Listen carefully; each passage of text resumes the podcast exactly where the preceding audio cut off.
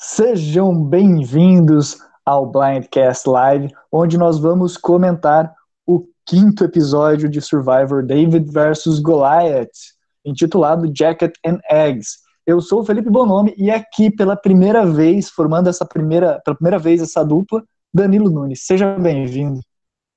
Obrigado, Bonami ou Bonami, quem sabe, né? Depende Mas, de quem tá falando. Que... A é, é Bonami. Queria perguntar se você saiu da casa com o seu casaquinho, né? As vozes sábias já dão uma dica, né? E ninguém ouvia, quer dizer, ninguém não, né? A, Net a Natalie ouviu a voz da razão e da sabedoria estava com o seu casaquinho, mas Angelinda não ouviu a voz da razão e estava lá passando frio, olha só. Pois é, é, eu acho que ela era a única pessoa do elenco inteiro que não tinha um casaco. Depois eu fui pensando assim, quem é que tinha e quem não tinha. E acabou que só ela que estava desprovida de roupa. É verdade, realmente só ela, porque. E também, né? Acho que deve ser uma coisa meio básica de Survivor, né? Ah, ok, como o que eu tenho que levar para Survivor? Uma roupa, né? De frio, pelo menos. É, eu não sei se eles têm como escolher as roupas, eu acho que é a produção que escolhe, mas não, não, não entendi porque muita gente tem e ela não tinha a jaqueta. Talvez fosse até injusto, né? As mulheres têm que ficar mais peladas para é, entrar em survival. ah, mas eu acho que é algo natural de você ter uma, uma jaqueta, porque uh, a gente percebe que as, as roupas são escolhidas pela produção pelo fato de que elas têm sempre as mesmas cores, né? Mas eu acho que os próprios participantes devem escolher dentro do guarda-roupa da produção o que, que, eles podem utilizar, ou até mesmo das coisas que eles já levam, né? É, quando a gente for para Survivor, a gente vai entender como é que faz e volta aqui para explicar para o público. Isso aí, aguardem quando, quando liberar. Agora já liberou para os canadenses, ou seja, já abriu a porteira. Só daqui uns 20 anos, quando abrir para os brasileiros, daí a gente descobre e vem aqui contar. É, a gente vai ser FB, mas já vai servir para fazer isso, porque velho e sedentário vai ser FB com certeza. Ó, daqui 20 anos a gente não vai estar tão velho, assim, 40 e poucos, a gente vai. Dá pra, ah, pra jogar Survival. Mas o povo no grupo, 40 anos já é velha safada, então 40 anos e homem já é fracasso total. É, o, o Mike mesmo, o Mike White, ele não é tão velho assim, se você parar pra pensar, né? Ele ele, deve, ele não deve ter uns 50. Ele, acho que a gente falou isso no começo da temporada, eu já esqueci. Ele tem 40 e poucos anos, né? É, ele tem por volta dessa idade aí que é uma pessoa vivida, mas não é acabado, né? Ah, perto do, do, do Dan ali, dos novinhos, dos brochachos, ele é, já, já, já não é tão novo, né?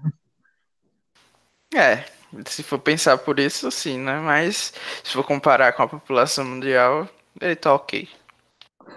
É, mas ele tem uma carinha assim de. Ele não parece, eu acho que ele parece que tem mais de 40 anos pela.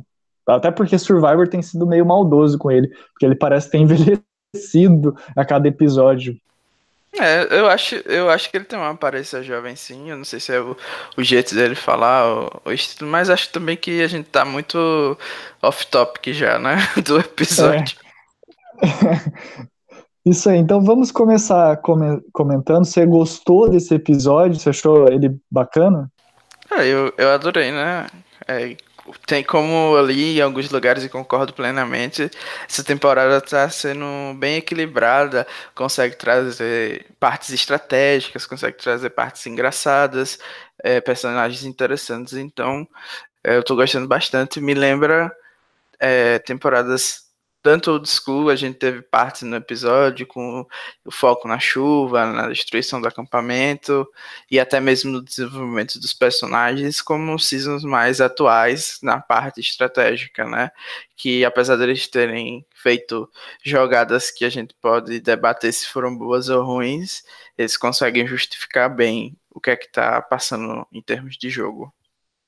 Uhum. É, eu concordo com você.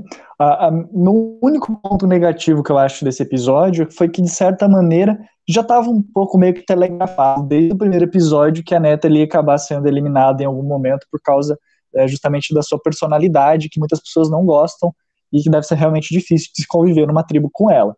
Mas uma coisa a gente não pode negar, né? Que foi um episódio bem good TV, teve bastante entretenimento e manteve o padrão dessa temporada com uma edição muito bem equilibrada, exceto o core.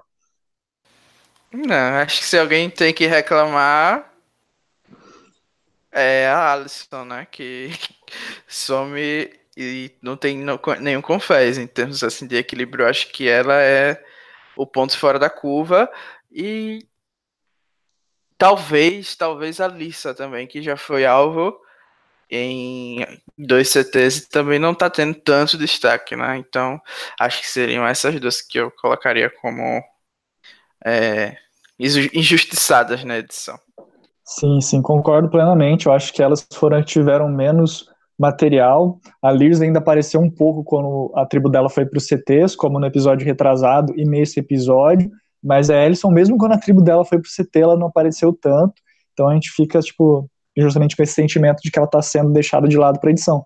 No entanto, o Coral, eu colocaria ele também um pouquinho próximo dessa lista, porque o pouco que a gente viu dele foi dos aliados eliminados dele e também do, da, da vantagem dele, e por isso acho que ele é importante para a narrativa. Mas não teve nada de complexo do que a gente viu do Core nesses episódios. É, porque ele é fracassado mesmo. então vamos, vamos começar comentando justamente sobre esse pós-CT da, da tribo Vuku, a tribo laranja, e que já começou com o Core chegando na tribo e com a cara já tentando liberar o seu charme. O que, que você achou desse pós-CT da tribo Vuku? Ah, e se a cara e o Cal fizeram uma aliança, vai ser a aliança do fracasso. Duas chacotas juntas. Primeiro que não faz sentido nenhum pro Cal se juntar com a cara, né? Mas vamos lá, a gente só espera a bomba daqui para frente nessa tribo. E o meu sentimento é que o Alec merece chegar na mesa, só isso. O resto da tribo toda pode sair ficando Elizabeth e Alec, que é o F2 do pop. Uhum. Então, eu fiquei com esse sentimento nesse episódio de que a Elizabeth está muito bem posicionada no sentido de que ela tem essa aliança com Alec, possivelmente com os Golias através dele e quem sabe da cara, embora ela já tenha falado que não confia na cara. E por outro lado a gente tem o Dave que é bem, bem bacana de ver a edição dele, que ele é bem engraçado, mas ele não tem alianças, ele não tem uma certa complexidade no jogo dele, além do, do, do blindside que ele fez no episódio passado. E tem essa questão do Core, porque o Core, ele parece que ele ficou um pouquinho ressentido pelo blindside que ele tomou na eliminação da Jessica, e eu senti que ele não tá querendo trabalhar com a Elizabeth, que ele não tá confiando também no Dave 100%, então eu acho que ficou meio que no ar de que esse trio não vai ser tão unido, apesar deles terem ídolo e o anulador de ídolo na, na mão deles ali, para eles usarem se eles quiserem, se eles se unissem. É, eles provavelmente vão discordar porque a chacota Cal e a chacota Dave vão querer se juntar com a cara, porque são dois burrinhos, e é só Elizabeth consegue entender que eliminar a cara é o óbvio a se fazer. Então eu também concordo com você que realmente a, a maior possibilidade nesse momento é que exista aí uma rachadura e o pessoal elimine o Alec ao invés da cara e dê um blindside na Elizabeth, se eles forem pro, pro CT, né? Porque eu acho que essa tribo é bem forte talvez nem aconteça deles irem para lá perder outra prova até a fusão. É, eu acredito que vai ter pelo menos mais dois episódios, duas eliminações até o final, porque fomos eliminados agora o sexto participante, quinto ou sexto participante agora, né? Sexto participante, contando com a Bi.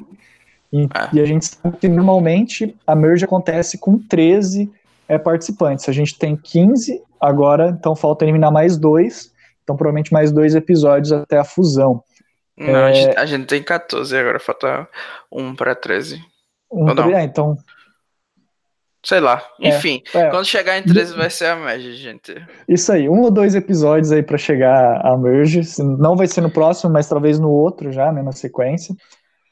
E, e bem, e, a, e basicamente o que a gente pôde ver do Carr, que não teve nenhum confessionário nesse episódio, foi ele se aliando, se aliando não, né, ouvindo o lado da cara, e depois ele pôde narrar a, a cartinha do Jeff para evacuação. O que, que você gente, achou disso? Bora parar de forçar cal. Já falamos tudo que tinha para falar dele, gente. Bora passar para outra pessoa agora. E Assim, eu acho que a, a evacuação em si, a cartinha, foi um, um modo legal deles tirarem a gente desse sentimento de que tudo é real em survival para não, não parecer que, tipo, ah, eles, eles podiam muito bem não mostrar pra gente que isso aconteceu, sabe? Então acho que foi uma, uma transparência da produção que foi um ponto positivo. Porque, sei lá, eles podem tirar eles de lá 20 dias e a gente nem perceber, sabe?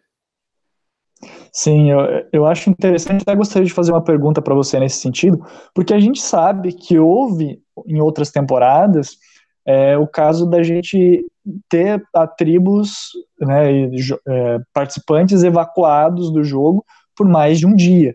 No entanto, nessas outras temporadas, pelo menos que eu me recordo, não foi mostrado tão abertamente isso. Era mostrado às vezes a chuva forte, tempestade, o tempo ruim, mas não mostrava eles sendo evacuados. E se eu não me engano, essa foi a primeira vez que eles mostraram isso abertamente em Survivor. É, se confere essa informação, você sabe se, se é essa mesma? Porque eu não me recordo. Eu acho que em casos graves como o que aconteceu, é, eles sempre tiveram. Acho que a única outro evento que aconteceu parecido foi em Millennials vs Gen X, que eles também é, deixaram claro isso. Eu acho que é um pouquinho do tipo, se destruir, se correr risco de vida, eu acho que eles deixam claro. Mas se puder dar uma maquiadazinha, eles dão uma maquiadazinha, porque não é legal a gente ter esse sentimento de que é tudo controlado pela produção, sabe? Eles tentam evitar ao máximo. É, mas, por exemplo, em Millennials vs Gen X, eu não lembro deles terem citado que houve evacuação. Tipo, dentro do programa, dentro da edição mesmo do show. Não, eu acho que o primeiro episódio eles deixaram claro que eles que eles saíram. Eu acho que a Jéssica, inclusive, comenta durante durante os, os próprios episódios que ela se machucou durante a evacuação. Então, acho que tá bem claro. Eu não, eu, pelo menos é essa a minha recordação. Não sei se é mistura de informação que a gente lê fora do jogo. Não, não, não tenho certeza. É, porque eu lembro que eu tinha lido fora do jogo isso, né, fora da edição, as notícias, mas eu não tinha visto, eu até tinha prestado atenção para ver se eles comentavam isso na temporada eles não tinham comentado. Posso ser que eu esteja errado, que minha memória esteja me enganando agora, porque eu tenho memória de peixinho dourado também. Eu lembro de umas coisas nada a ver e tem outras coisas que eu esqueço do nada. Mas, é, fora isso, não teve muito, muito o que dizer, até porque foi, foram evacuados, eles foram, ficaram, acredito que um dia, pelo menos, né, falaram, ouvi informações daí de gente falando que ficou 10 dias, coisas do é, tipo. É, o Jeff falou mas... que foram dois dias na entrevista do Dalton Ross, e acho que a única coisa que tem para falar da evacuação mesmo é que o pessoal tá de parabéns os participantes porque manteram aí a esportiva, todo mundo tava muito feliz, ninguém tava com medo de morrer, tipo as coisas caindo, o vento chegando e tava todo mundo bem alto astral, então é isso, parabéns. Exceto a Natalie, né? Que tava super baixo, baixo astral. Não, ela tava adorando. Por, por ela podia cair a ilha inteira por cima do acampamento que ela tava lá com a jaquetinha dela, bem feliz, bem basiquinha. É, e eu acho que é interessante nós ponderarmos a questão do tempo.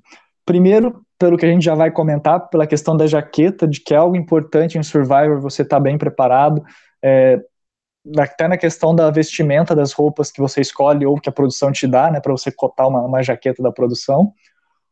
E também, uma coisa que eu achei interessante, eu vou comentar depois, não sei se com mais detalhes ou não, no Blindcast Edic, é que a, a, a Gabe, ela já estava justamente comemorando o sol depois do desafio, que foi no dia 12, e daí veio aquela, aquela ciclone, né, aquela tempestade para cima deles, e ela falou, tipo, olha, meu jogo estava começando a abrir um sol e agora tá vindo algumas nuvens que eu não estou gostando muito. E eu fiquei com essa sensação de que talvez seja uma pista da edição de que vai acontecer algo muito ruim é, no jogo dela, assim, pela, pelo, que não foi tipo avulso ter esse comentário dela, embora a gente tenha tido até comentário da Ellison sobre evacuação. É, isso aí pode acontecer mil coisas, né? Pode ser uma, uma leitura exatamente desse episódio, que eles perdem, né, a, a prova de recompensa, então, pode ser nesse sentido, mas também pode ser algo mais em longo prazo, né? Referente ao que vai acontecer no futuro. Talvez ela perca o Christian como aliado para os Brochatos, isso signifique a tempestade. Enfim, tem várias possibilidades, sabe? Mas eu não, não fico muito grilado com isso, não. Porque a Gabi tá aí para provar que vai chegar na F3 chorando surfando nas lágrimas. Surfando nas tempestades dos ciclones. É, então vamos seguir em frente. O nosso mestre de provas, especialista, que adora comentar elas, não está aqui hoje, que é o Rabone. Então faça as honras, Danilo. É, comente um pouquinho para a gente da prova de recompensa. Ah, a prova foi icônica, né? Uma prova aí que ninguém podia esperar, estilingues. É, e, e é isso, né? Não tem muito o que falar, não. Uma prova que é mais do mesmo, só misturando várias coisas que a gente já viu. Eu, depois de assistir Amsterdam Survival, meio que as provas ficaram sem graça. A produção faz o máximo que dá, mas eu gostei mais da prova de imunidade nesse, é, nesse episódio. Sim. O que eu gostaria de comentar, na verdade, como negativo dessa prova, não foi em si a prova, né, o, os obstáculos, os, as dificuldades que tinham na prova, mas sim o fato da gente ter tido uma prova de recompensa, porque eu senti que quebrou um pouquinho o clima da edição. A gente estava tendo uma tempestade, de repente foi para o meio da prova de recompensa, e depois voltou para as tribos, e daí depois foi para a prova de imunidade. Aí eu senti que a, a temporada estava tão bem editada, e embora esse episódio também tenha sido bem editado, ele deixou um pouquinho a desejar justamente porque a prova de recompensa tomou um pouco mais de tempo de tela do que a gente estava acostumado a ver de gameplay nos episódios anteriores. Eu não sei se você concorda com essa visão ou se tem uma visão diferente. Eu não me incomodo muito não, mas eu vejo sentido nisso que você falou, estritamente por causa do tempo, né, que a gente estava tendo mais tempo para desenvolver os personagens. Isso foi algo que o Jeff também tocou na entrevista dessa semana sobre eles terem aproveitado que não eles arbitrariamente escolheram não ter prova de recompensa nesses primeiros episódios para ter mais tempo para desenvolver os personagens. Então, realmente isso que você falou faz sentido. Mas eu acho que tem muita gente também que assiste o programa por causa das provas. Então, é importante ter duas provas no programa para a gente manter esse público também, essa audiência que não está tão interessada na estratégia. Sim. Então vamos aproveitar que a gente estava falando da prova de recompensa, que a gente puxou o gancho vindo da Gabe e da sua análise de que talvez essa edição dela fosse justamente para falar da, do tormento de perder essa prova, e vamos falar então da, da repercussão e do, dos meandres da tribo verde, um pouquinho, que é a tribo Tiba. Bora lá? Vamos que, que você gostaria de começar falando? A gente tem, lembrando que nessa tribo a gente tem a, a agora oficialmente os Brochachos, né? Que é o Christian, o Dan e o John, e também a Inviselison e a Gabe Chorona. É, o que eu quero comentar é assim, né? A gente tem que falar do principal, que foi o mijo claro e evidente do Dan, achando mais um ídolo. E que eu tava esperando mesmo que a Gabi achasse esse ídolo, não sei porquê. Eu me iludi tanto nesse sentido, mas estava bem na cara que é uma vantagem muito grande, né? Você achou um, um ídolo na sua, no seu acampamento anterior, quando você swapa e vai pro outro, as chances de você achar ele também são bem grandes. Eu acho até que a produção deveria mudar isso, né? Na, se for de duas tribos para três, que na terceira tribo esteja escondido de uma forma diferente. Então, eu achei inter é, interessante da gente comentar isso, porque se eu não me engano, o, o ídolo do Dave estava diferente também, estava meio que escondido de uma forma diferente. E daí eu fiquei meio tipo assim, poxa, parece não, que foi uma tava, certa cotação mesmo. Tava escondido do mesmo jeito, com o fiozinho da cor da tribo. Então, assim, nesse sentido eu não, não reclamo não, mas que teve um mijinho ali, teve sim. A produção podia mijar para para outro tipo de personagem, né? Porque já tá cansando. E achei bem, bem cômico que o primeiro confesso da temporada lá da Angelina, falando sobre ídolos e vantagens serem achados por homens, todas as vantagens foram achadas por homens até agora. Então a produção só colocou aquilo para dizer que ela é fracassada. E, Tadinha. E aí só não é mais fracassada que essa aliança do Brochatter, né? Que vai ser outra coisa insuportável que a edição vai forçar até o fim, quando eles forem eliminados. Então, se segurem aí, vocês que torcem para as novinhas, que a vida de vocês vai ser ruim, viu? Porque o airtime todo agora vai ser de brochatos quando eles chegarem nas megas da vida. Eu, eu, queria te fazer uma pergunta sobre o Bochatos, que foi uma percepção que eu tive, mas eu não, não tenho certeza se foi bem isso que aconteceu, então eu gostaria de ver outros pontos de vista.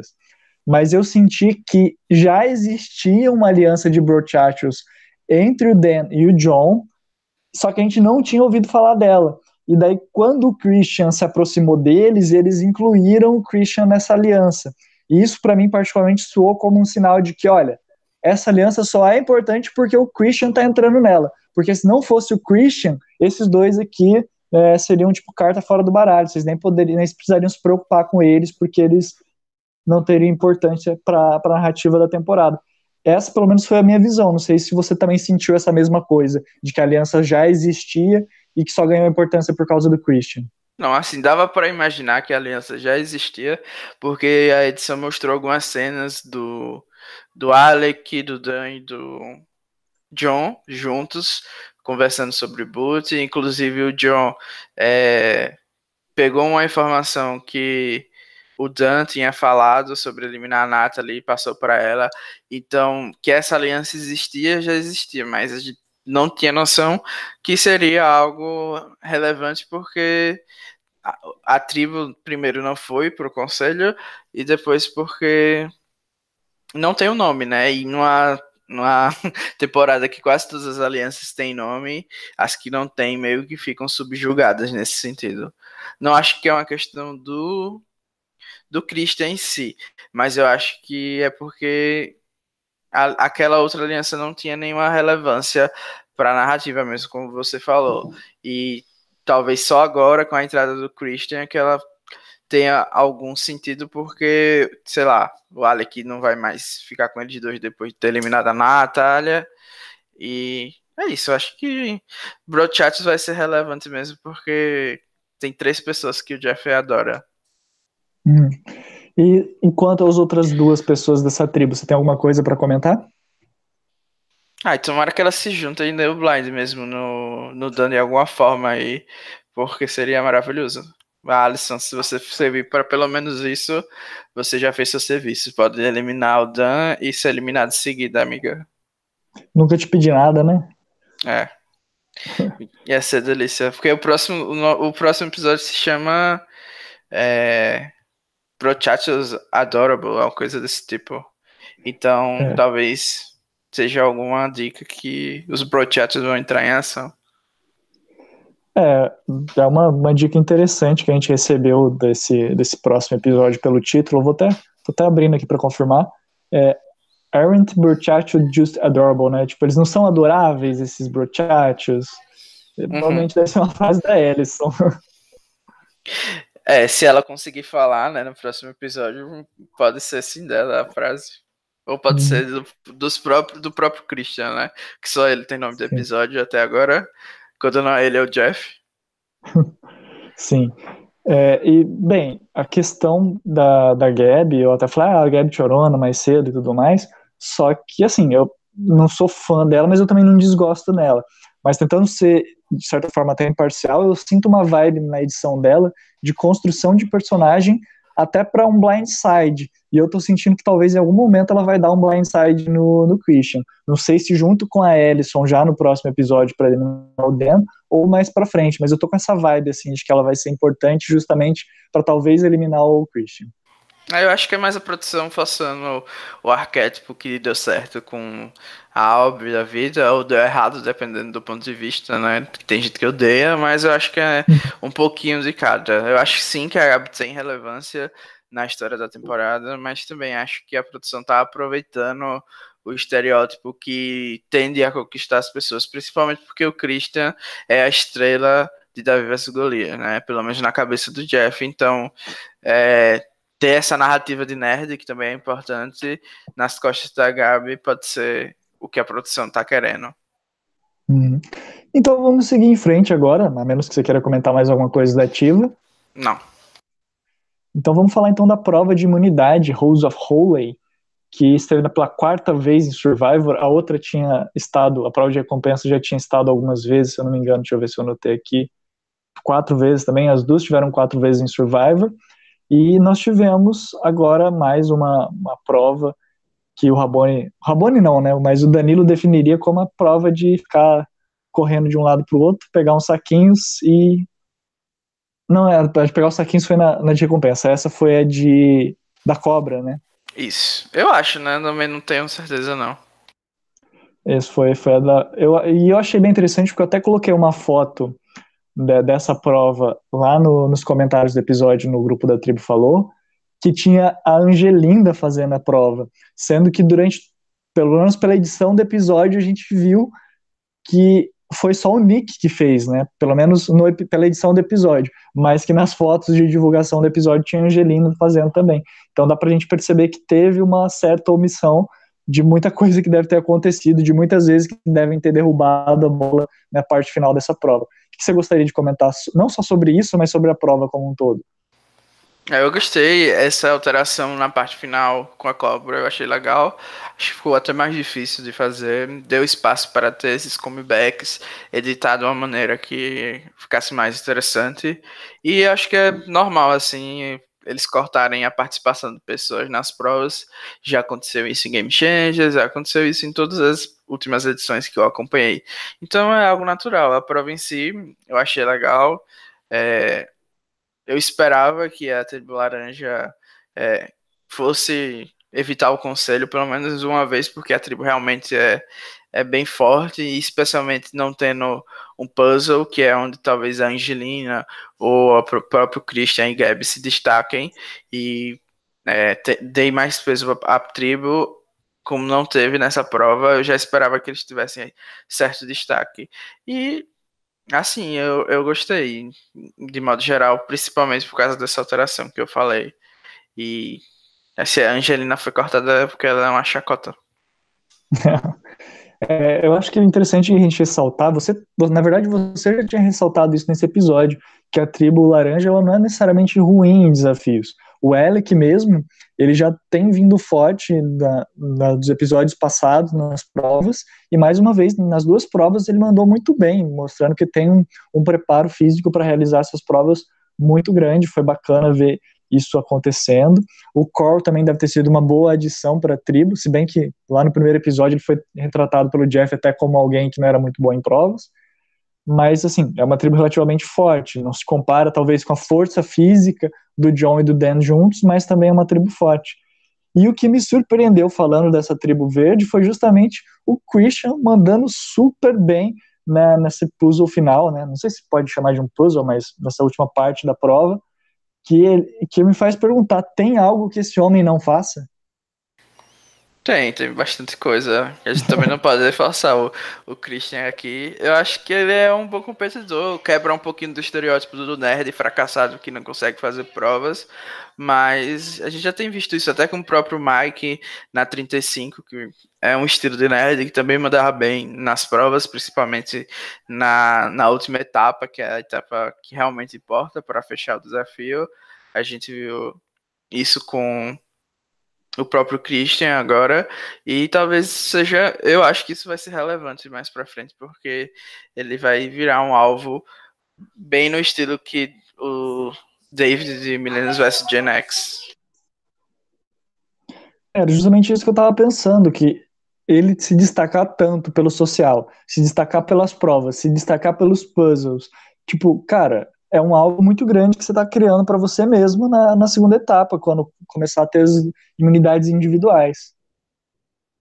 É, isso, tipo, desde o primeiro desafio já estava escrito para ele, né? Porque Sim. isso vai ser realmente algo que as pessoas vão temer, porque os, os últimos desafios geralmente tem bastante puzzles. Os primeiros são bastante de equilíbrio, os primeiros da merge, mas os últimos são bastante puzzles. E com uma quantidade relativa de fãs ainda no jogo, talvez isso seja o alvo futuro. E com a tribo laranja se garantindo, e logo em seguida o Christian garantindo a tribo verde, a tribo roxa, né, agora os Jabeni, acabaram sendo enviados para o CT. Então vamos comentar um pouquinho dessa tribo que a gente ainda não comentou nesse episódio. Qual que são as suas primeiras reflexões aí, Danilo? Ah, eu até fiquei um pouco feliz dado a saída da Natalie, né? Eu sei que isso a gente pode comentar um pouco mais à frente, mas ela estava muito estavam é, monopolizando muito tempo em torno dela, então já estava ficando um pouco chato, porque toda a tribo que a Natalie tava, a história era a Natalie irritando as pessoas ao redor dela. Eu, tipo, adoro demais a Natalie, acho super divertido acompanhar, mas teve algumas pessoas que comentaram que é, não estavam gostando de, de ver, achavam, sei lá, ficavam sensíveis ao bullying, às discussões, o que quer que seja. E esse episódio foi um resumo assim do que ela foi durante a participação dela, ou pelo menos que a edição quis mostrar. E eu tava esperando realmente que a Alissa fosse eliminada, porque por mais que ela fosse irritante, é, eu já tava esperando meio que um arco tipo Ave Maria, sabe? Que as pessoas não gostam, mas vão levando ela porque podem é, tirar mais para frente, ou enfim. Isso dá também para a gente ver que não é tão fácil, né? Que as pessoas costumam é, subestimar a Abby dizendo que ela não jogou bem, mas não é bem assim, né? Você tem um temperamento que não é tão bem visto pelos seus companheiros de tribo e ainda assim conseguir chegar longe é algo que demanda muito mais do que as pessoas podem imaginar. Sim, eu também fiquei com essa impressão. Eu acreditei que a Lisa fosse eliminada nesse episódio é, e que a Natalie continuaria, talvez até bem mais à frente na Merge, quando ela seria eliminada. E, particularmente, assim, não necessariamente me surpreendeu, porque estava sendo essa narrativa de que ela seria eliminada em algum momento, mas me surpreendeu porque eu achei que foi um pouquinho cedo. É, quinto episódio, tá, não é tão cedo, mas ainda é relativamente cedo se a gente parar para pensar, eu imaginei que ela fosse chegar pelo menos na merge, e por isso, é, igual, igual você falou, dou os méritos para ela ter conseguido ficar até aqui, mas acho que ela poderia ter ido mais se não fosse a, a, forma com que ela foi vista pela tribo. E nisso eu acho que o que acabou pesando muito foi justamente essa dificuldade é, climática, que foi uma das principais temas desse episódio, que acho que foi muito, que, que foi muito importante porque ajuda a ressaltar muitos dos nossos lados, às vezes, que a gente não gostaria é, em Survivor. Porque, querendo ou não, às vezes você está passando frio, às vezes você está passando é, fome, você acaba olhando para uma decisão que você precisa tomar e você acaba não tomando, talvez, a decisão que fosse a melhor para o seu jogo a longo prazo, aquela que talvez te desse mais um, e escolhendo aquela decisão que te desse um conforto maior momentaneamente, porque imagina, você já está sofrendo porque tá chovendo e não para. Você tá sofrendo porque a sua tribo foi destruída, seu acampamento foi destruído você está tendo que reconstruir isso. Você está sofrendo porque você está com fome. É, e N fatores envolvidos e ainda tem uma pessoa chata na sua orelha. Só, pô, pelo menos já estamos aqui no dia 12, 14 agora, vamos tirar essa, essa coisa ruim do nosso ouvido, né? E eu entendo a eliminação da Natalie nesse sentido, mas eu pondero, né? Talvez seria interessante para as pessoas deixar para eliminar ela mais para frente e eliminar agora um alvo maior para o jogo, como por exemplo o Nick, o Mike, a própria Angelina, que seriam candidatos muito mais fortes na temporada do que a, a Natalie, a meu ver. É, eu não acho que foi uma boa jogada, não, para Angelina e para o Mike, especialmente. Eu acho que o pessoal tende a ver a Nathalie como alguém super insuportável, mas eu conseguiria administrar aquilo com certeza, assim, pelo meu dia a dia e tudo, tudo mais. Eu sei que não seria uma coisa tão difícil, até porque eu acho que a Nathalie é bem. É, bem sincera, bem honesta, assim. Eu acho que seria é uma qualidade muito forte é, para ter um aliado, em alguma coisa do tipo. E a única coisa que você precisa fazer é fingir que você é capacho dela, entendeu?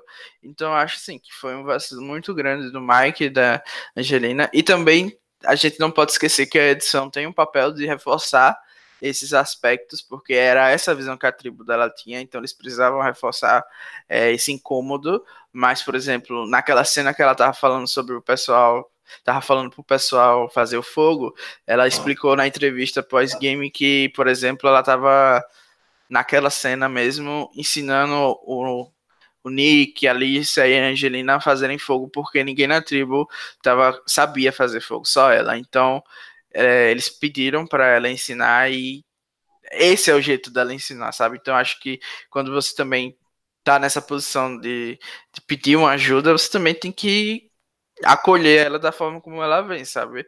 Eu acho que também tem um pouco das pessoas forçando é, isso porque Tipo, eles estão loucos ali para colocar o alvo em qualquer pessoa. Então, nesse sentido, eu acho que foi horrível pro, pro Mike fazer essa jogada. Eu acho que com certeza ele deveria tirado, ter tirado a Lisa, e isso ia fortalecer a, a Rockstars Alliance. E caso eles fossem novamente pro CT, eu acho que não seria difícil convencer a Angelina a tirar a Natalie para não ir pro empate, por, por exemplo. Então, eu acho que foi um erro muito grande da Angelina e do Mike, especialmente porque a Natália tinha saído no anterior. Uhum. É, eu não discordo dessa visão, porque se a gente parar para pensar, os Golites tomaram dois tombos seguidos importantes assim para suas alianças, né? A Natália era uma das membros da aliança feminina e agora e nisso colocou junto a Cara e o Alec numa situação ruim e agora foi eliminada a Natalie, que querendo ou não era uma Goliath strong e que provavelmente, como você falou, tinha características de sinceridade, de lealdade que seriam muito importantes para a tribo se manter unida, né? Pro, se não a tribo, mas pelo menos a aliança, o núcleo da aliança se manter unido, porque seria um voto de manobra muito importante que, tá, que estaria junto com eles, né? Nesse sentido, eu concordo bastante com você. Uhum. Méritos pro Nick, que conseguiu é, fazer o Mike confortável com a situação, e pra Lisa também, né? Que não foi eliminado. Uhum. Mas eu gostaria de comentar justamente sobre isso, porque eu particularmente senti que o Mike já não queria trabalhar com a Natalie e que foi ele que, não querendo se sujar, meio que colocou tudo, tipo assim, nas mãos do, do Nick. Ó, Nick, vai lá e tenta convencer a Angelina da gente eliminar a Natalie. Se você conseguir isso, é, pode ser que as outras tribos, os outros Goliaths, não me vejam como responsável pela eliminação dela. E isso eu achei interessante, eu acho que isso foi, sim, ok, você vai fazer essa jogada, mas pelo menos tenta não sujar tanto as suas mãos. Isso eu achei bacana dessa é, jogada eu acho que acho que ele não conseguiu não, porque no final das contas a Angelina sabe que quem forçou realmente esse, essa jogada acontecer foi o Mike, pelo menos do jeito que foi retratado, o Mike deixou claro para Angelina que ele não queria tirar a Natalie e no final das contas ela vai sempre poder dizer isso, sabe? Principalmente porque ela votou na Lisa e ele não. Então, Assim, para mim, ele fez a jogada dele. Ele pode realmente não. Eu acredito que ele não queria jogar com a Natalie em longo prazo. Eu acho que ele não tinha alianças sólidas nos Goliaths, porque o Jeremy saiu e era, pelo que a edição mostrou, a maior aliança dele. Então, assim, eu acho que ele pode ser considerado no meio termo, mas eu não acho que isso de dos Goliaths Strong considerarem ele por causa desse mandar o Nick falar com a Angelina não, não vai acontecer, não. Acho que se os Goliaths se unirem, vai ser por pura necessidade.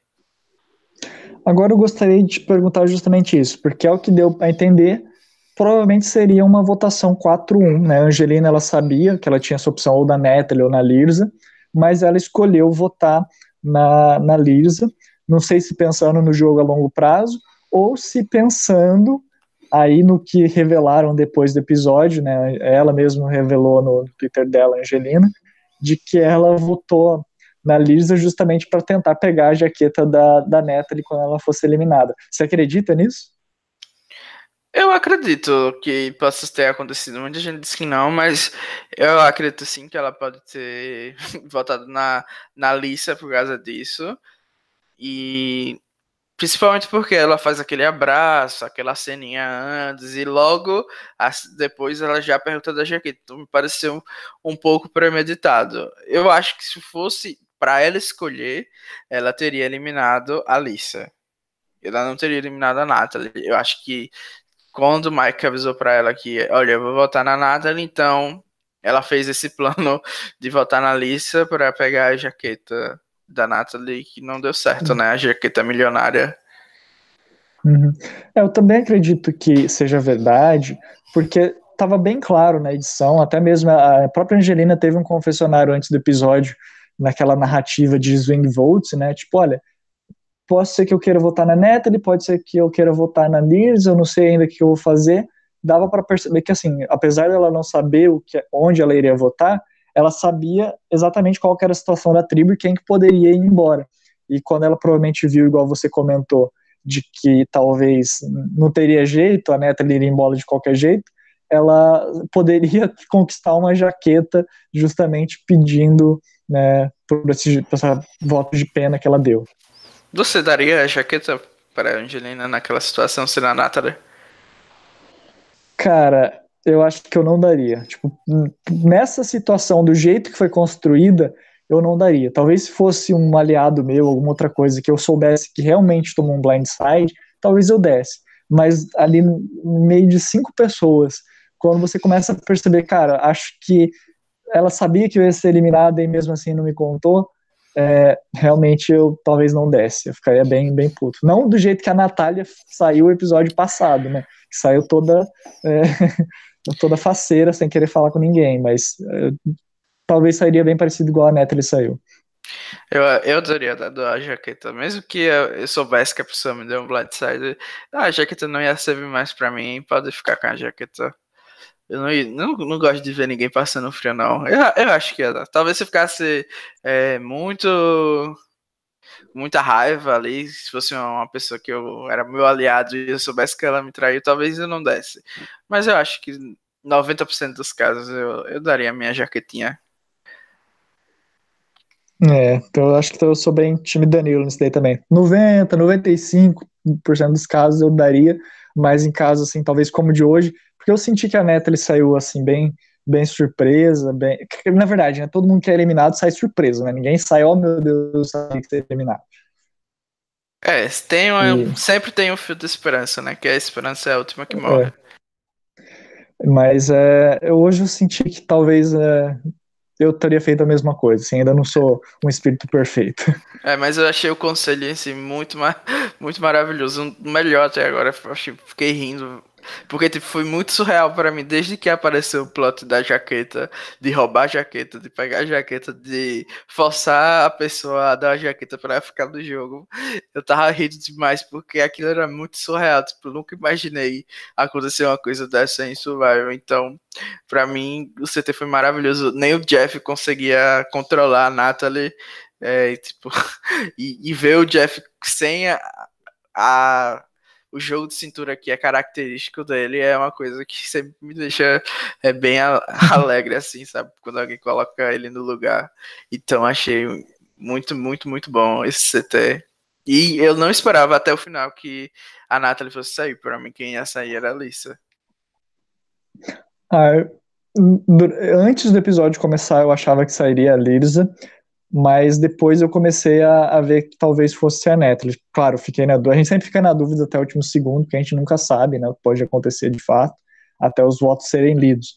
Mas uh, tinha, tinha pistas, né, a edição deixou a, a, a deixou, mostrou que pudesse ser tanto a Lirza quanto a Natalie, então tinha uma dúvida, tinha uma esperança até o último segundo. É, eu achei que o Mike e a Angelina não seriam estúpidos a esse ponto de eliminar a Natalie devido a todas as circunstâncias, tanto da tribo como exteriores à tribo deles, mas, enfim, né, eles estão jogando o jogo e eu só estou assistindo. Hum. Eu acho que, assim, em relação à preocupação do Mike de que eles pudessem ser vistos como ou até mesmo ele pudesse ser visto como é, negativamente pelos outros participantes, não é uma preocupação que eu acho que deva ser muito grande, no sentido de que, mesmo na tribo anterior dela, como a própria Lirza comentou, ela já não era muito bem vista pelos outros participantes. Então eu acho que todos os outros vão olhar e falar assim, cara, faz sentido terem eliminados a, ne a Natalie. É, em comparação com a Natália, eu acho que eles vão se chocar menos. Mas ainda assim é, enfraquece toda a narrativa de Goliath Strong e de, de aliança de tribo, que a gente viu que dá certo por, pela própria Ghost Island, né? Que a Navit lá dominou e aí os Goliaths tinham tudo para fazer a mesma coisa nessa temporada e infelizmente eles decidiram overplayzar na tribal. Obrigado, Alec, e obrigado, Mike. Isso aí. Bem, então vamos. Você quer comentar mais alguma coisa dessa tribo ou vamos passar pro sobe e desce? Não, só que o Nick é lindo.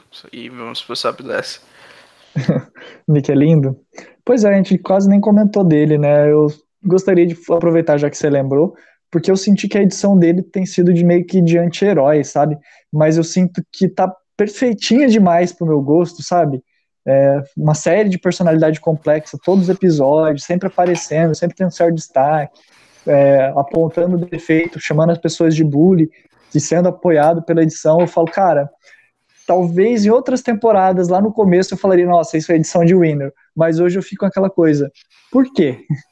É, o Ben foi assim, né? Então, a gente não pode descartar, né? O próprio é, Dominique chegou na final com uma edição parecida. O Wendell também foi, teve muitos episódios CPs. Eu acho que ele só não teve CPs ali no começo, então eu não descartaria o Nick completamente. Também não acho que, que é tão perfeita a edição dele, porque no primeiro episódio específico ele teve bastante negatividade, ou pelo menos um, um tom misturado. Então eu acho que não é tão perfeito, mas se comparado com o resto do, do cast, ele tem esse destaque sim.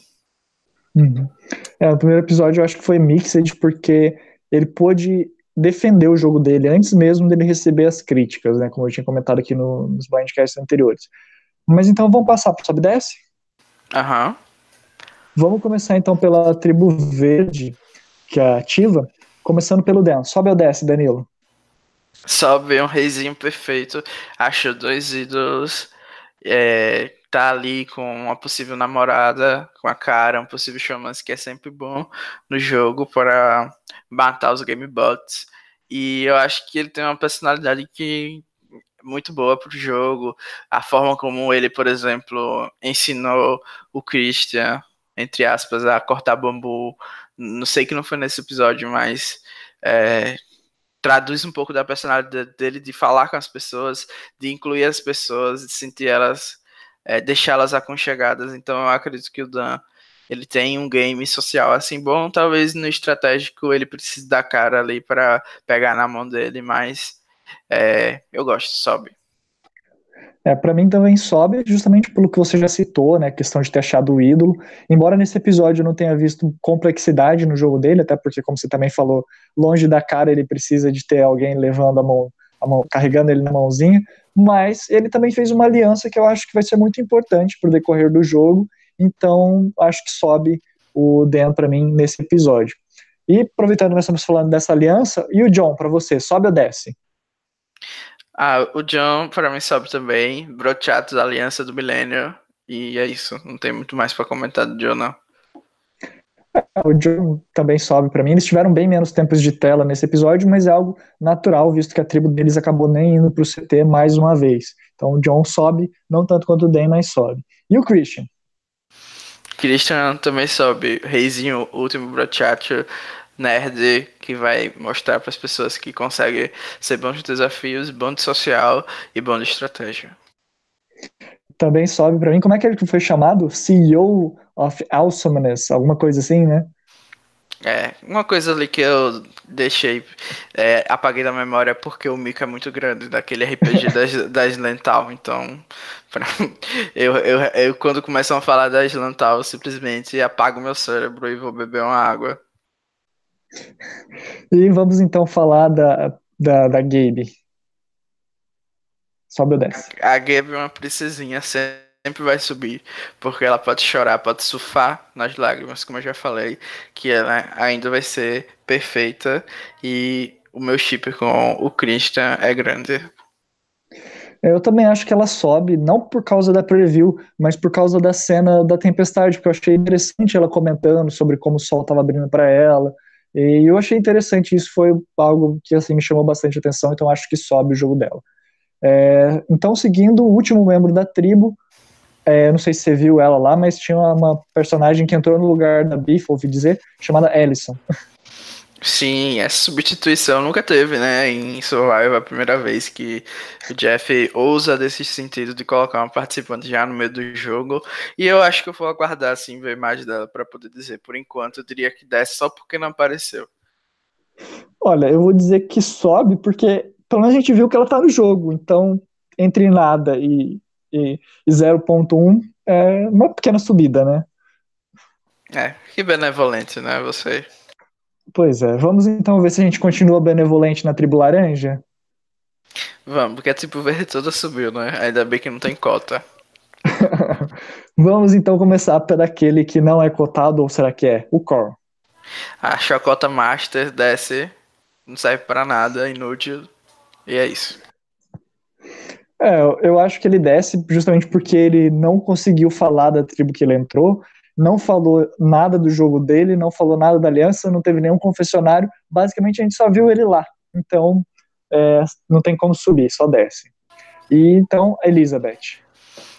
Elizabeth, rainha perfeita, sem falhas, sobe, é a única que vai se propor a carregar o Alec, que merece ficar lá, e é isso.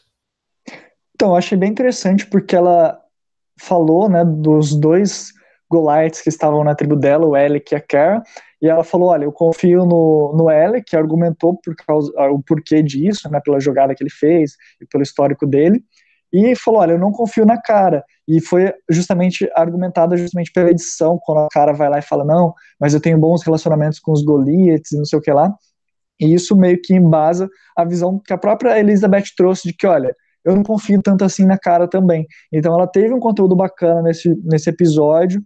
Arrisco dizer, eu vou falar aqui pela primeira vez, ela é minha candidata winner pela edição. Não falei isso nem no Blindcast Edic. Acho que ela vai ser o winner dessa temporada, então, para mim, ela subiu nesse episódio. Uhum. O winner que aparece pescando só o JP. Mas vamos lá. vamos lá então, vamos falar do Dave, outro pescador. É outro fracasso que vai salvar a cara e se fuder depois. Então desce. Desce. Eu, eu acho que ele desce porque é, ele foi bem no episódio passado, então nesse ele desce. E o Alec? Ah, eu quero voltar, eu quero descer a, a Elizabeth porque ela mata é, esquilos. O Felipe José falou isso aqui nos comentários e eu lembrei, então vou ter que descer ela, que eu adoro animais mesmo tendo medo de todos. Enfim, a gente tava no Alec, né? Agora, o Alec, Isso, Alec. Rei, rei perfeito, sobe, ele tem um gameplay muito apurado, nível máximo na rede lá, e é isso. Seguindo, então, ah, eu esqueci, eu tenho que falar do Alec também, né? Eu acho que o Alec, ele sobe, sei lá, acho que ele subiu um pouquinho não, não vi tanto dele nesse episódio, não apareceu tanto, voltou a ser. Não chegou a ser invisível, mas voltou a ter um papel bem menos importante pra tribo, pra temporada, pelo jeito. Então acho que desce. E agora, então, a cara, faça as honras. A cara.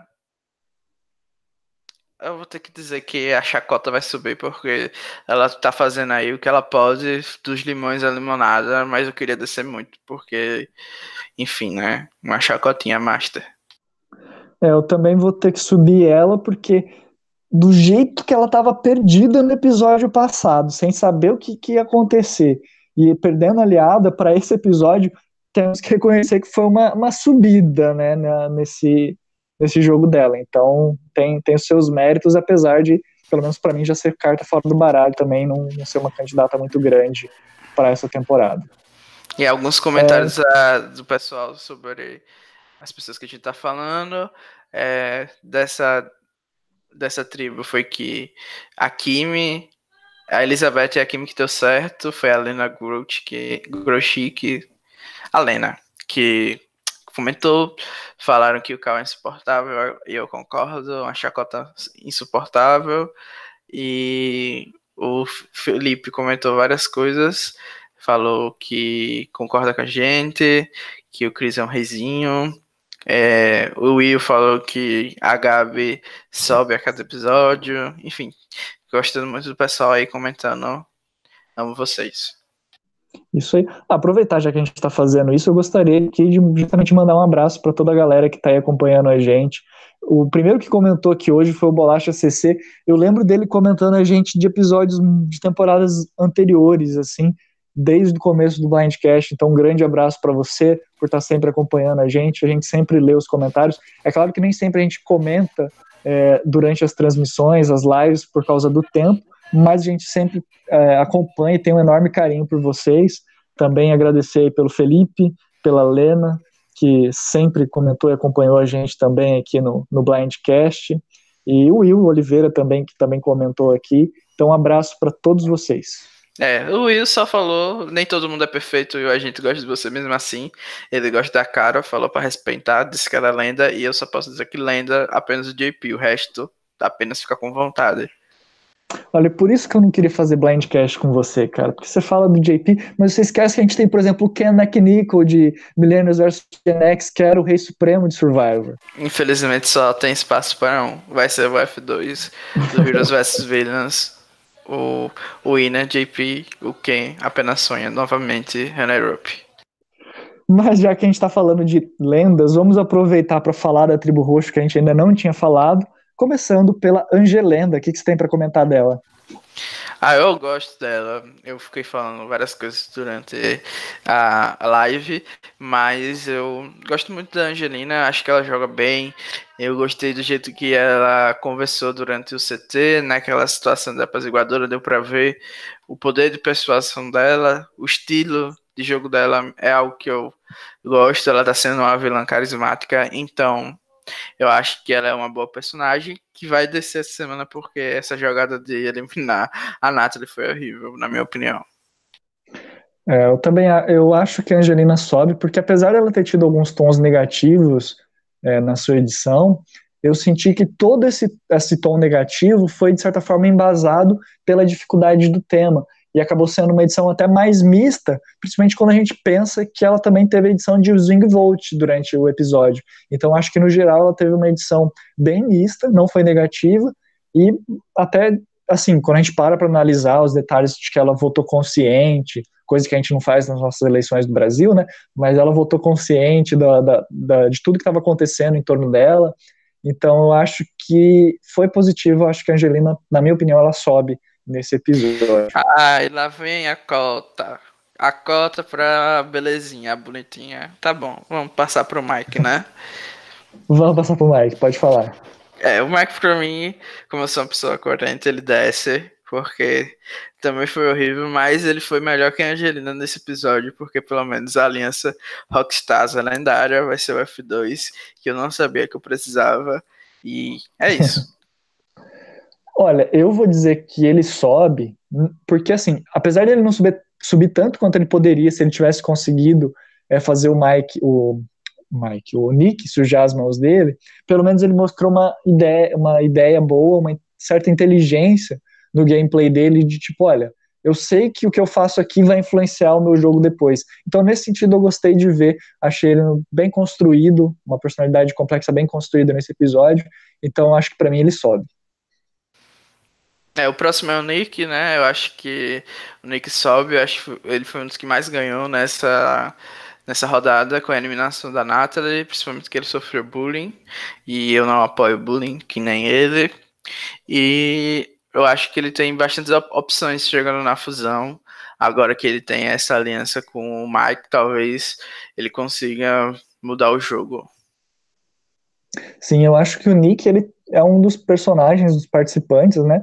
Que tem maior opções mesmo em níveis de, de alianças, porque eles têm esse, ele tem esses vínculos que ele está criando agora com a Angelina, com o Mike, ele tem as 500 alianças que ele tinha na tribo dele anteriormente, e os aliados dele também estão se aliando com outros participantes nas outras tribos, como o Christian, que tem se aliado, a Elizabeth, que também tem tido novos aliados. Então, acho que ele vai estar tá muito bem posicionado na nova fase tribal. E arrisco dizer que se ele for para a final, deve ser ele que vai escolher quem que vai ser o finalista junto com ele e acho que isso vai ser muito importante para o desfecho do jogo. Acho que ele deve ser a peça-chave para a gente descobrir quem que vai ser o FTC nessa temporada. É, Deus te ouça. E a, a próxima é a Alissa. A Alissa, para mim, teve um, um, um, Quase desce, porque eu acho que aquela briga ali dos ovos, ela, eu acho que ela exponenciou de uma forma que não era necessária, respingou um pouquinho nela, não só na Natalie. Eu acho que era só ela deixar o ovo cozinhar mesmo, estragar, todo mundo ficar com dor de barriga e todo mundo ia ficar com, com raiva da Natalie no final das contas. Então, eu acho que ela só vai subir porque, sim, ela sobreviveu e o óbvio era que ela saísse. Tipo, a Angelina e o Mike deveriam realmente ter eliminado a Lisa. Não tinha razão para eles não fazerem essa jogada. Então, é isso. É, eu dou um Ctrl C, Ctrl V e coloco lá um Nunes, Danilo 2018, porque é justamente isso que eu concordo e acredito também. E acho que agora né? a gente chegou ao final, né? Acabou agora, não tem mais o que comentar. Amém. Você, eu só queria fazer uma pergunta que eu fiquei pensando. Você acha que pode ser possível da tribo roxa ser extinta nos próximos episódios? Não, acho que não tem nem quantidade de CT para isso antes de, de ter a merge, mas eu acho que provavelmente outra tribo ainda vai perder se tiver dois conselhos. Se tiver um, eu acho que pode ser o roxo saindo, mas eu não vejo, por exemplo, a Match sem a Angelina, sem o Nick, sem até o próprio Mark, então eu acho que não. Hum. É. Quer falar do, do draft agora? É, a Natalie era o primeiro, foi o first pick da Bia, né? A gente sabia que ela tinha feito cagada, porque não, não tinha chance da Natalie ser winner. E agora ela, ela tá que nem eu, só tem três participantes, a Alice, a Cara e a Gabi de Coringa. E quem acertar o winner ganha tudo. O Bola me voltou atrás, porque eu reclamei, eu acho. Mas voltou a regra de acertar o winner, ele vai ganhar do mesmo jeito, porque ninguém do time dele foi eliminado ainda. E nessa semana a Bia tem 60 pontos.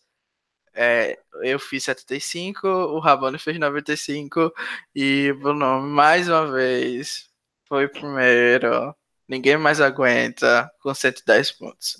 No total, o Bruno tem 405, o Rabone tem 360, ou seja, tem aí 45 pontos de dianteira. De mim tem quase 100 pontos, porque eu tenho 315 e a Bia é a lanterna com 305. E ele me obrigou aqui a lei que ele segue como único com todos os participantes do time ainda em jogo, como se ninguém mais soubesse dessa informação. E é isso. Ô, louco, coloquei aqui só, eu coloquei na pauta só pra gente lembrar, não precisava ter lido com todas essas palavras, mas muito obrigado por ter o feito. Pois é, gente, esse draft morreu no segundo episódio. Todo mundo já sabia que o Bonami ia ganhar. Mas a gente vai fingir até o final que ainda há um pouquinho de suspense. É, quem sabe, pode ser que algum, por exemplo, a Lirius ganhe a temporada e a Bia leve. Ah, aham, uh -huh, tá bom. Até pode, né? O Jeff Probst se cortou todinho depois. É, só para fechar, então, vamos comentar de quem a gente acha que pode ser o possível eliminado do próximo episódio. Como a gente imagina que, pelo, pelo menos não tivemos, tivemos nenhum indício de que vai ter um novo swap, e a merge ainda vai demorar pelo menos uns, mais um ou dois episódios, então vamos comentar quem a gente acha que pode ser eliminado, comentando um de cada tribo. Quem que você acha que pode ser eliminado da tribo verde se eles forem para o CT, Danilo? Alô? Acho que a Alisson ou a Gabi que vão ser eliminados no verde. Cara, eu também acho que a Alisson vai ser eliminada por causa do ídolo do Ben. Também tô sentindo que vai ser isso daí. É, eu acho que ninguém quer jogar com a Alisson, então a fracassada tem tudo para ser eliminada. Eu, eu acho que eles vão tentar fazer a jogada, talvez eles consigam fazer os votos no Dan, mas ele pode acabar usando o ídolo dele para ficar, não sei. Mas também acho que ele não, não precisaria se eles estiverem realmente firmes com os brochachos, né? Então, Ellison, tchau, tchau. É, vamos seguir então para os laranjas. Danilo, se a tribo do Vuco, Vuco Vuco, for pro CT, quem que você acha que pode ser eliminado? Ah, eu tô rezando para o Cal sair, mas eu acho que o Alec vai ser eliminado, porque as chacotas vão se juntar com a cara e eliminar o Arek sem necessidade. É, eu também acho que pode ser o, o Alec. Eu, na verdade, acho que talvez a cara possa ser eliminado. Ai, Deus. Diferente cara, aberração. Mas é, eu até me veio aqui a cabeça, tipo, se, se o Core foi eliminado, o que, que acontece com o anulador de votos? Porque ele não é tipo uma legacy advantage que você pode dar para outra pessoa. Flopa, que nem a Jéssica. pois é, que triste. não tem, não tem, mas eles botam em outra recompensa aí pra alguém pegar, até alguém é, conseguir usar. Eles fazem uma, um novo swap só pra alguém pro exílio pegar a recompensa, a vantagem. É. Então vamos, vamos falar da última tribo, os roxos, né? O, a Jabene, que tem Angelina, Mike, Nick e Lirza. Quem que você acha que pode ser eliminado?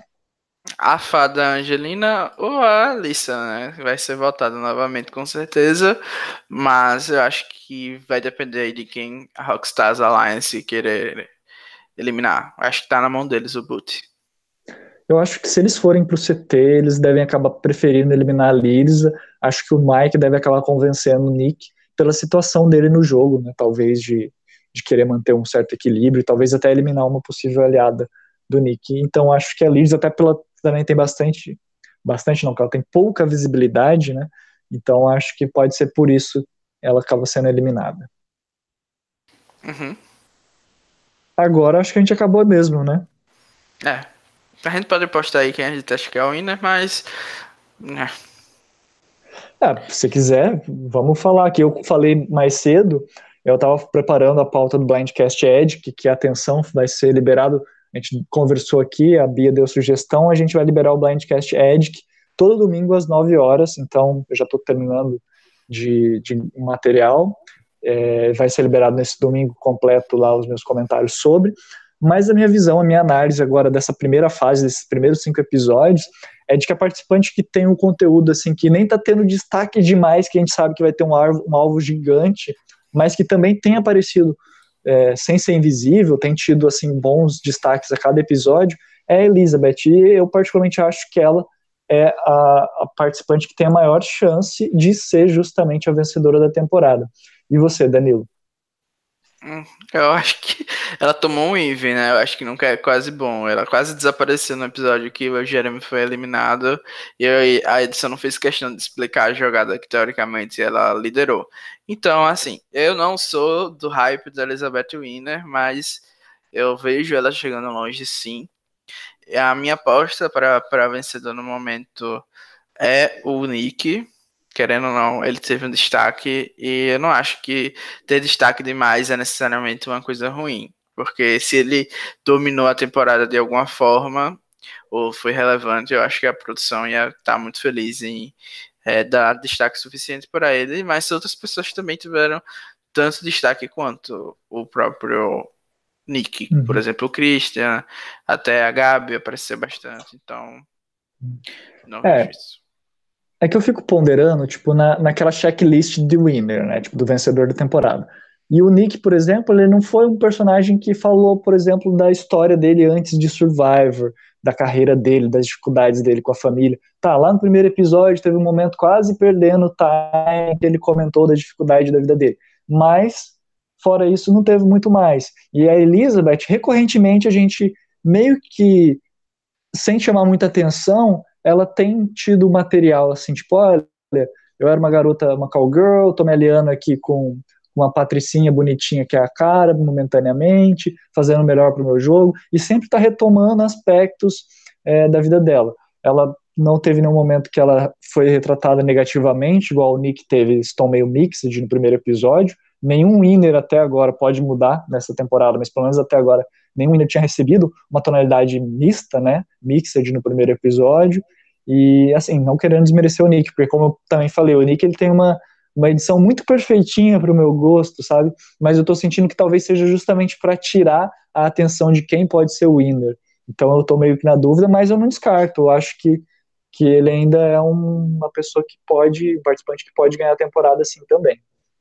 Ah, eu acho que, que o Nick deu sim muito é, conteúdo sobre ele, pessoal.